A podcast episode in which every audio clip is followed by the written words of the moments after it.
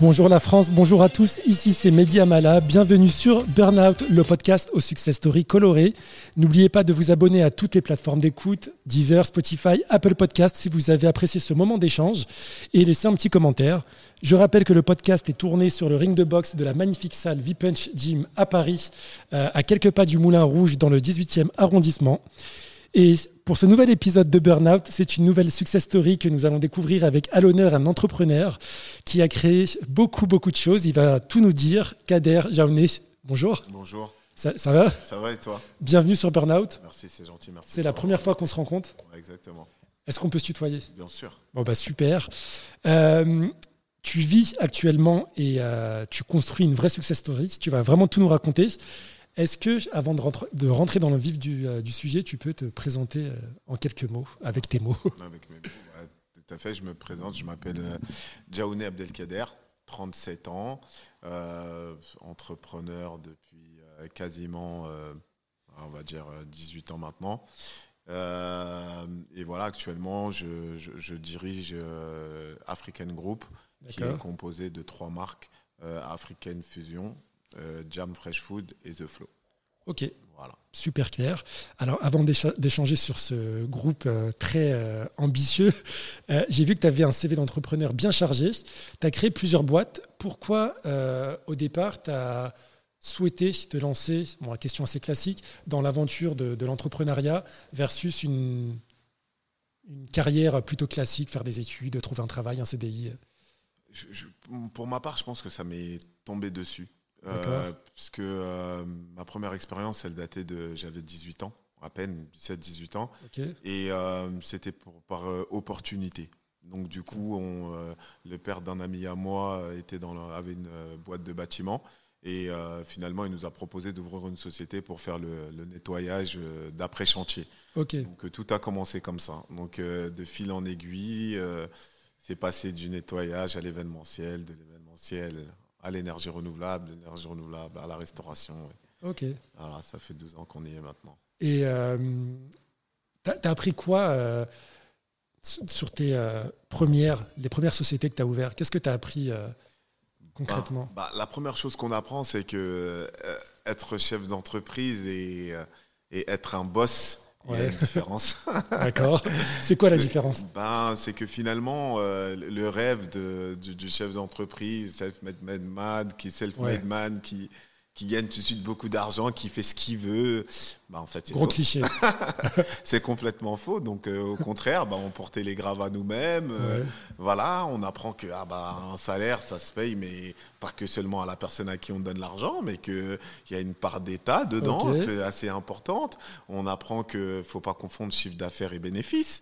On, voilà, il y a pas mal de choses. Mais c'est important ce que tu dis, Kader, parce que ouais. les, enfin, je ne sais pas si c'est l'effet réseaux sociaux ou pas.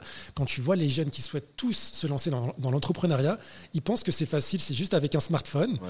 et euh, surtout avec l'effet euh, Bitcoin et euh, crypto-monnaie. Il y a y a tout un, un, effet, un effet néfaste sur la notion du vrai travail. Tout à fait, je, je suis parfaitement d'accord. Je pense qu'il euh, y, y, y, a une différence euh, assez importante et marquée ouais. entre euh, le fait de, de, de rentrer dans l'entrepreneuriat et euh, de grandir dedans, d'arriver à faire quelque chose d'important. Okay. Ça passe par des étapes qui aujourd'hui sont un peu euh, mises à l'écart. On a l'impression que du jour au lendemain, on peut faire quelque chose et devenir assez riche. Il y a des choses qui le permettent aujourd'hui avec euh, ouais. les créateurs de contenu ou certains influenceurs. Bref, peut, ça dépend comment on peut appeler ça. Mais c'est pas le tout parce que ça, c'est qu'une très infime partie de, de l'entrepreneuriat. Ouais. Et dans la réalité, en fait, chaque chose se construit dans le temps. Ouais. Et en fait, et chaque chose doit prendre son temps en fait pour pouvoir grandir. Et euh, je pense que cette notion-là, elle est importante à, à faire comprendre okay. aux plus jeunes que nous qui veulent qui veulent démarrer, en tout cas dans l'entrepreneuriat. Bon, bah, j'espère que les plus jeunes qui euh, écouteront cet euh, épisode seront euh, se sentiront concernés. Il faut aller au charbon, ouais, c'est important. Euh, on nous rabâche aussi sans cesse une chose qui touche à l'entrepreneuriat, c'est la notion d'échec on n'arrête pas de lire partout. Alors, je ne sais pas si c'est du bullshit marketing qui vient tout droit des États-Unis ou autre, ouais. que l'échec fait partie de l'aventure entrepreneuriat ouais. et c'est normal de connaître l'échec. Ouais. C'est quoi ton avis sur, sur, la question de l'échec? Est-ce que toi, tu l'as connu? Moi, je l'ai connu et je, on le connaît, on peut encore le connaître. C'est-à-dire qu'on peut prendre un restaurant, aujourd'hui, nous, on en ouvre plusieurs, et on peut se tromper sur, euh, sur euh, peut-être le restaurant, le lieu d'implantation, par exemple. On peut se tromper tout simplement avec euh, des éléments qui n'ont rien à voir avec nous. COVID, maîtrise pas. Covid-19. Bien sûr. En pleine ouverture, ok, tu peux avoir le meilleur business plan du monde. Là, c'était pas prévu. avait pas, on n'avait pas les infos. Donc voilà, donc l'échec, effectivement, je pense que l'échec, je suis assez d'accord, fait partie de la réussite pour moi finale d'un entrepreneur accompli. Pourquoi? Parce que en fait, on en apprend plus vraiment quand on, veut dans, dans, l'échec. On sait pourquoi on n'a pas réussi, qu'est-ce qu'on a fait de mal. Et euh, des fois, dans la victoire, c'est pas le cas en fait. On ne sait pas. Des fois, moi, j'ai ouvert un restaurant, ça cartonne. Finalement, la question du pourquoi ça cartonne, j'ai du mal à me la poser. D'accord. je prie juste, il faut que ça continue comme ça. il faut prendre ce qu'il y a à prendre, sans trop intellectualiser. Voilà. Ben, en, fait, en fait, c'est ce qu'on se dit. Après, finalement, aujourd'hui, moi, à mon niveau, je ne peux pas me permettre ça parce qu'il faut que j'aille chercher les facteurs clés de succès et que je les comprenne pour pouvoir les, les, les, en fait, le, remettre en, en, œuvre ailleurs. Mais en général, on apprend plus de l'échec, je trouve, que, euh, que, que, de la réussite. Donc, pour moi, je, je considérerais ça comme, un, comme quelque chose d'assez réaliste. Ok. Et ensuite, tu décides de te lancer dans la restauration en lançant, en lançant le groupe. Euh, alors, c'est African, euh, African Group. African Group, c'est ça, qui euh, est composé de trois marques, différentes. Quel a été le, tout le cheminement qui t'a permis justement de te lancer dans cette aventure que j'appelle culinaire? Ouais. Au début, j'avais rien à voir avec le monde de la restauration, ni moi ni mes associés d'ailleurs. mais en fait, c'était un, un, état de fait pour ma part, je travaillais dans tout ce qui était énergie renouvelable, donc beaucoup au bureau. J'étais dans la partie administrative, euh, voilà, gestion et tout. Et euh, finalement, à midi, pour manger, il y a cette éternelle question on mange quoi? Donc là, franchement, c'est et on mange où? Donc euh, à la fin, on a toujours envie de changer un petit peu, d'avoir de, voilà quelque chose d'autre. Et franchement, à l'époque où je, comment, je me posais cette question, on était en 2008-2009 et il y avait quasiment tout mais la restauration africaine, c'était zéro. D'accord. Donc, du coup, euh, je me disais, bah, sauf que moi, j'ai envie de manger un tchèp, en fait. j'ai envie de manger un yassa. Donc, du coup, comment on fait? Bah, Il y avait soit les foyers, soit les restaurants traditionnels, mais qui étaient vraiment, je pense, à contre-courant du besoin euh, des, personnes qui, travaillaient. Euh, et parce que ça mettait énormément de temps pour pouvoir être servi à midi, etc., etc.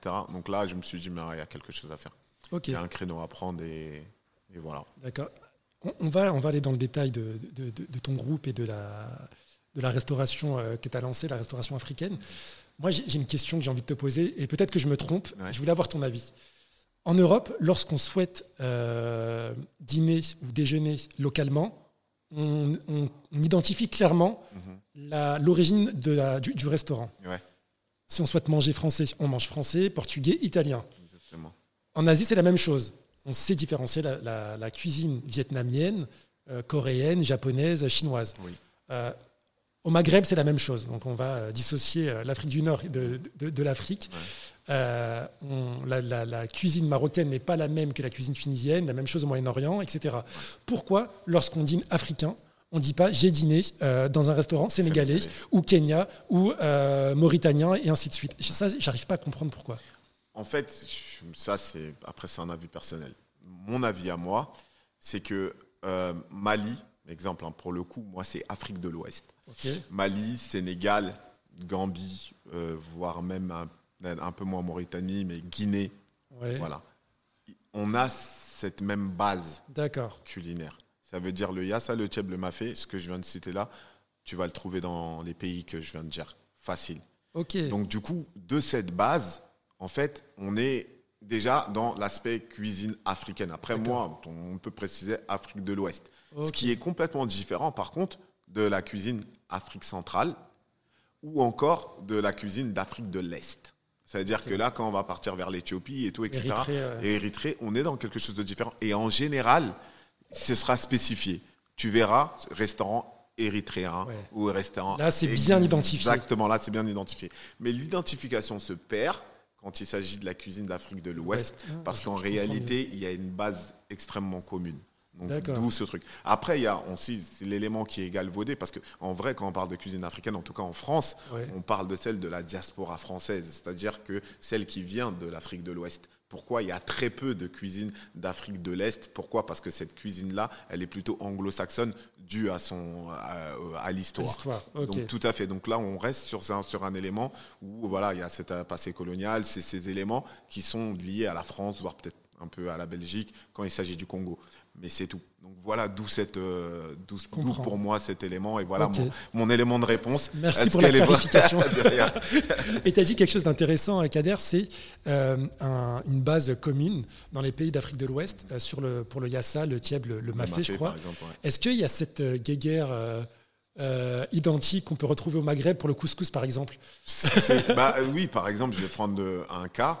en fait, pour moi, je dis que le mafé c'est malien, mais il y a des Sénégalais qui vont dire que non, le mafé c'est sénégalais. d'accord. En fait, et, en fait, euh, par exemple, le, plus connu c'est le Tchèb. Euh, et là, pour le coup, c'est un peu plus loin, mais c'est les, les, Nigérians ou encore euh, les Ghanéens, ils appellent ça le jollof rice. Donc, jollof, qui vient du terme à la base côté wolof, en fait, donc qui est purement sénégalais. Mais eux, ils se sont accaparés ce truc, ils ont dit non, ça vient de chez nous. D'accord. nous, on leur a expliqué que c'était pas possible. on leur a expliqué que non. non, mais c'est un, débat perdu. C'est un débat perdu. mais nous, il y a l'ONU aussi euh, qui a récemment validé que ça venait de. ah, s'il y a l'ONU, ça change tout. donc là, il y a eu un juge de paix qui est venu nous dire stop, là, c'est pour les Sénégalais. Bah, donc euh, voilà, Super méga guerre. Ok. Et aujourd'hui, tu euh, diriges combien de restaurants? Au total, on est à peu près à 14 restaurants parce qu'il y a des ouvertures qui sont en cours. Ok. ça fait 14 restaurants. D'accord. National, en France euh, Et international. Ah, oui, Londres et euh, Casablanca. D'accord, sympa. Ouais, exactement. Et demain, si je veux dîner dans un de tes restaurants à Paris, par exemple mm, Ouais, pas de souci. C'est où Paris 13e, Paris 20e, si c'est pour African Fusion. Et si c'est pour un côté jam un peu plus Pokéball africain, il y a Paris 10, Paris 2, euh, notamment. Après, en banlieue aussi, hein, Sergi, Viltaneuse, euh, voilà, bientôt 78, Creil en cours d'ouverture. Donc après, voilà. Ah, bravo, c'est bon à savoir tout ça. Et euh, justement, je vais, si j'y vais une première fois, quel plat tu me conseillerais pour, pour une première? Je poserais quand même la question du, euh, du goût, parce que ça, dépendrait de. Euh, est-ce que. Euh, si on veut goûter un classique, je dirais tout de suite il y a ça, Mafé, c'est les classiques. Vraiment, c'est euh, voilà. Euh, après, euh, on peut aller peut-être dans Dagriad, poulet braisé à locaux. Ça aussi, c'est. Tu me donnes envie ça aussi, ça, ça, met tout le monde d'accord. Donc voilà, je poserai quelques petites questions sur l'envie de la personne avant, mais ça tournera autour de ça. Ok. Et c'est quel type de restaurant? C'est un restaurant où on peut inviter sa femme, ou c'est on y va entre potes C'est un fast-food? Bah exact. Pour African Fusion, on est sur un fast casual. Le fast casual, c'est vraiment hybride entre la restauration dite clairement traditionnelle et le fast-food. C'est-à-dire qu'on a tous les codes du restaurant traditionnel où on s'assoit, on mange, on a des couverts et tout à table. Mais c'est quand même un peu plus, décontracté. On chill. Par exemple, la commande, elle peut se faire directement en caisse, etc. etc. Donc, euh, mais on peut venir avec sa femme, avec ses enfants, avec ses potes. En fait, presque venez comme vous êtes, il n'y a pas de souci. Oh bah super. Si tu devais faire un classement de tes trois meilleures cuisines africaines? Sénégal, Sénégal, Sénégal. J'en déduis donc que tu es originaire du Sénégal. je ne t'ai pas posé la question. Exactement. Je, suis sénégambien, exactement. Donc, euh, bah, moi, pour moi, franchement, le, franchement, de mon côté à moi, moi, comment je vois la chose, maintenant, je prends le continent. Et je dis franchement, j'aime bien. Euh, pour moi, cuisine sénégalaise, c'est ce que je disais, Afrique de l'Ouest, ça se ressemble beaucoup. Après, il y a la cuisine ivoirienne qui est hyper bonne. Vrai ouais, parce que tout ce qui est grillade, le garba, le la et tout, franchement, c'est délicieux. D'ailleurs, on en fait aussi. Et euh, après, je, je, je, remonterai parce que je suis pas, je suis pas très fan de la cuisine euh, plutôt euh, d'Afrique de l'Est. Je connais pas surtout. Au lieu d'être fan, c'est que je connais pas. Mais euh, par exemple, la cuisine marocaine, je kiffe. Ok. voilà. Donc, euh, si on fait un, deux, trois, je dirais Sénégal avec ce qu'il y a autour. Côte d'Ivoire et, et, Maghreb. Et euh, Maroc. Maroc. Maroc. Là, Maroc, je précise. Euh, j'ai des potes algériens, ils vont pas Ça me rappelle quand j'étais euh, au collège, au lycée, j'ai grandi en banlieue et c'était la richesse du, du de notre quotidien. C'est qu'on était. Bah, il y avait un, ce melting pot pakistanais, indien, sénégalais, euh, français, euh, marocain, algérien, avec tout. Et euh, moi, j'avais découvert le yassa, c'est mon plat préféré. Oh c'est vraiment tellement bon. Le yassa, donc pour les personnes qui nous écoutent et qui ne me connaissent pas, c'est du riz, une base de riz avec du, des oignons confits et, du poulet. Hein, c'est bien du ça. Poulet citronné un peu. c'est tellement bon. J'essaierai un jour de, le reproduire si j'ai le temps. Alors, tu l'as dit, tu es euh, originaire euh, du, du, Sénégal. Tu es né en France Oui, né en France. Ok, donc tu es français euh, et sénégalais. Qu'est-ce que ton identité française t'a apporté dans ton quotidien de, restauration? Parce qu'on va pas se mentir, la gastronomie française est la première au monde mhm. et je trouve que c'est mérité. Mhm. Est-ce que ça t'a apporté quelque chose? Après, ça m'a bien sûr apporté parce que même dans le nom, en fait, dans l'idée, nous, on, prend conscience dès le départ qu'on veut apporter euh, notre base culinaire euh, qu'on connaît en fait de nos origines, mais dans un, dans un certain cadre en fait. Et en fait, on veut l'apporter à des personnes comme nous, c'est-à-dire de monsieur et madame tout le monde ayant grandi en France, ayant les codes. Ok. Donc voilà. Donc T'as pas voulu travestir en fait la cuisine euh, africaine. Voilà, c'est ça. Mais on l'a mis dans des codes, c'est-à-dire qu'à l'époque, euh, euh, dans la déco par exemple, dans, la manière de présenter dans l'assiette, tout ça, ça a été pensé, mais en fait avec des codes français. Ce que je veux dire, c'est que vraiment, voilà, on s'est dit, bah, ça aurait pas été fait comme ça à la maison, mais là ici, voilà comment on va le faire, voilà comment on va s'adapter. Et donc, je pense que c'est surtout ça. Mais cette, ce mix, en fait, il est, on le sent tout le temps, en fait parce que, qu'on le veuille ou non, en fait, on, on a la carte euh, française dans le, dans le cerveau et c'est logique et c'est normal. Puis c'est pas mauvais. Ben non, tout, au contraire. Et en fait, je pense que c'est au contraire, c'est une chance. C'est une chance d'avoir cette double culture. C'est une chance de, euh, de pouvoir mettre cette double culture euh, en exergue dans, au niveau du, du, du, travail de chacun et de ce, qui peut, de ce que ça peut apporter comme plus-value. Nous, on parle de cuisine. Demain, ça peut être dans d'autres domaines. Et, et c'est normal. Au contraire, je pense qu'il faut aller puiser ses forces. Et la question de la légitimité, tu ne te l'es jamais posée? Au niveau de la légitimité de De euh, te lancer dans la restauration euh, africaine? Non. Non? Toi, Pour toi, c'était. Pour moi, c'était normal. Bon, bah, tant mieux. tu as bien raison. Est-ce qu'on peut parler de, de, gastronomie africaine au même titre qu'on parle de gastronomie française? Est-ce qu'il existe des chefs étoilés en Afrique, par exemple? Il y a des chefs étoilés en Afrique. Après, là, je pense qu'il y a des spécificités qui vont, qui vont sortir effectivement, il y a des chefs euh, euh, avec de très haut niveau qui peuvent être euh, sénégalais, peut-être ivoiriens ou d'autres pays. et après, ils ont, leur spécificité, évidemment. là, comme ça, j'en ai deux quelques-uns en tête, mais ils ont leur spécificité. Voilà, il, va, il va y avoir une spécificité peut-être plus gabonaise, plutôt, etc. Là, on va rentrer plus dans, dans, dans, une certaine spécificité au niveau de la gastronomie. Kader, si tu le veux bien, parlons du, nerf de la guerre, l'argent. Aujourd'hui, est-ce que euh, tu arrives à en vivre? Oui. Ok. Mhm. Bien. Oui, en fait, aujourd'hui, nous, pour faire très simple, hein, en moyenne, nos restaurants African Fusion sont, entre un chiffre d'affaires de 1,2 million à 1,4 million. Ok, bravo. chiffre d'affaires par restaurant, donc après, voilà. D'accord. Euh, on, arrive à se débrouiller, à réinvestir euh, avec ça et, et, à se développer avec ça. Comment tu arrives à pas être gourmand et à pas flamber? Justement, c'est euh, l'erreur que beaucoup d'entrepreneurs font. Euh, et tu l'as dit tout à l'heure, à euh, confondre chiffre d'affaires et bénéfices. D'où te viennent ces, ces, compétences entrepreneuriales, justement? Après, c'était, je pense vraiment ce jeu dans le tas, réellement, parce que je pense que ça fait un moment que, que, je suis dedans.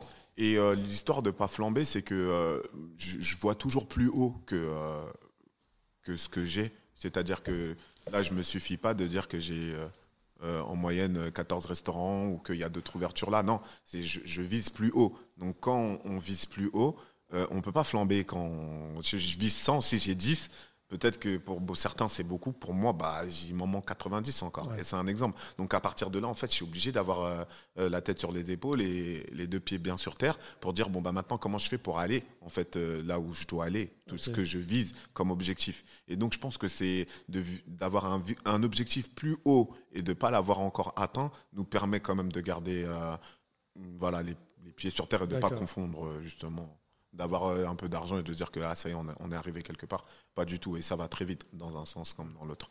Et qui, euh, qui t'inspire au quotidien ou qui t'a inspiré? Euh, Comme euh, personne, entrepreneur, personnage. Peu importe, les trois. Hmm.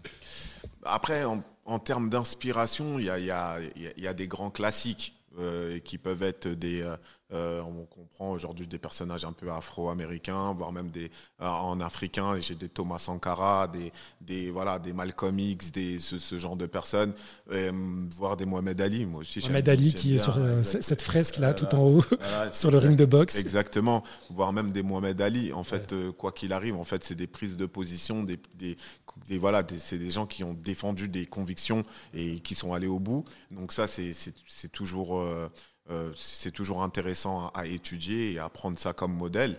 Et, euh, et voilà, hein, après, euh, après des, des, des, entrepreneurs, je pense qu'il y, en, y en a pas mal. Il y en a pas mal. Après, des fois, ça, ça va pas loin. Hein. C'est certaines personnes juste trop proches de nous qui font pas euh, de l'entrepreneuriat classique, mais qui se débrouillent tous les jours. Et ça peut être nos parents, ça peut être nos oncles, nos tantes, et qu'on voit que bah voilà, bah eux ils se battent en fait. Ils sont arrivés en France, mais ils se sont battus avec, 50 francs en avec poche. 50 francs en poche. Ils sont arrivés euh, à élever euh, des enfants, à leur donner une éducation, à les à les pousser vers le haut. Bah déjà, on a tendance à oublier le, le mérite. Le mérite et leur modèle exactement. Et je pense que en fait, quand on s'assoit, le premier modèle, c'est vient de là. Et euh, est comment tu gères, alors je passe du coq à l'âne, rien à voir, mais comment tu gères la concurrence? Est-ce que aujourd'hui. Je la gère pas. Parce que tu n'en as pas? C'est pas que j'en ai pas, il y a des concurrents, mais pour moi, le marché, il est tellement. Euh, pour l'instant, il est, il est encore vierge. Il y a pas, en fait, on peut pas parler de concurrence. Pour le moment, on, pour moi, c'est des collègues. Ça veut dire c'est des gens qui, qui arrivent à ouvrir des restaurants africains, tant mieux. Et, euh, mais demain, je te prends un exemple. Toi, tu vas dans un restaurant africain à côté de ton travail tu trouves que c'était bon, tu as bien mangé, tu as mangé un tchèb et tout. Le lendemain ou une semaine après, tu te retrouves chez un pote à toi et il y a un restaurant africain mais c'est un autre. Hein. Là, cette fois-ci, c'est chez moi, African Fusion. Et là, tu te dis quoi? Bah, bah, je fais, bah, Tiens, j'ai mangé chez l'autre la dernière fois, c'était hyper bon. Tiens, venez les gars, euh, venez, il y a un petit resto africain, je vais vous faire découvrir quelque chose. Tu vas aller, tu vas prendre le tchèb, le yassa ou le mafé pour vouloir leur faire découvrir.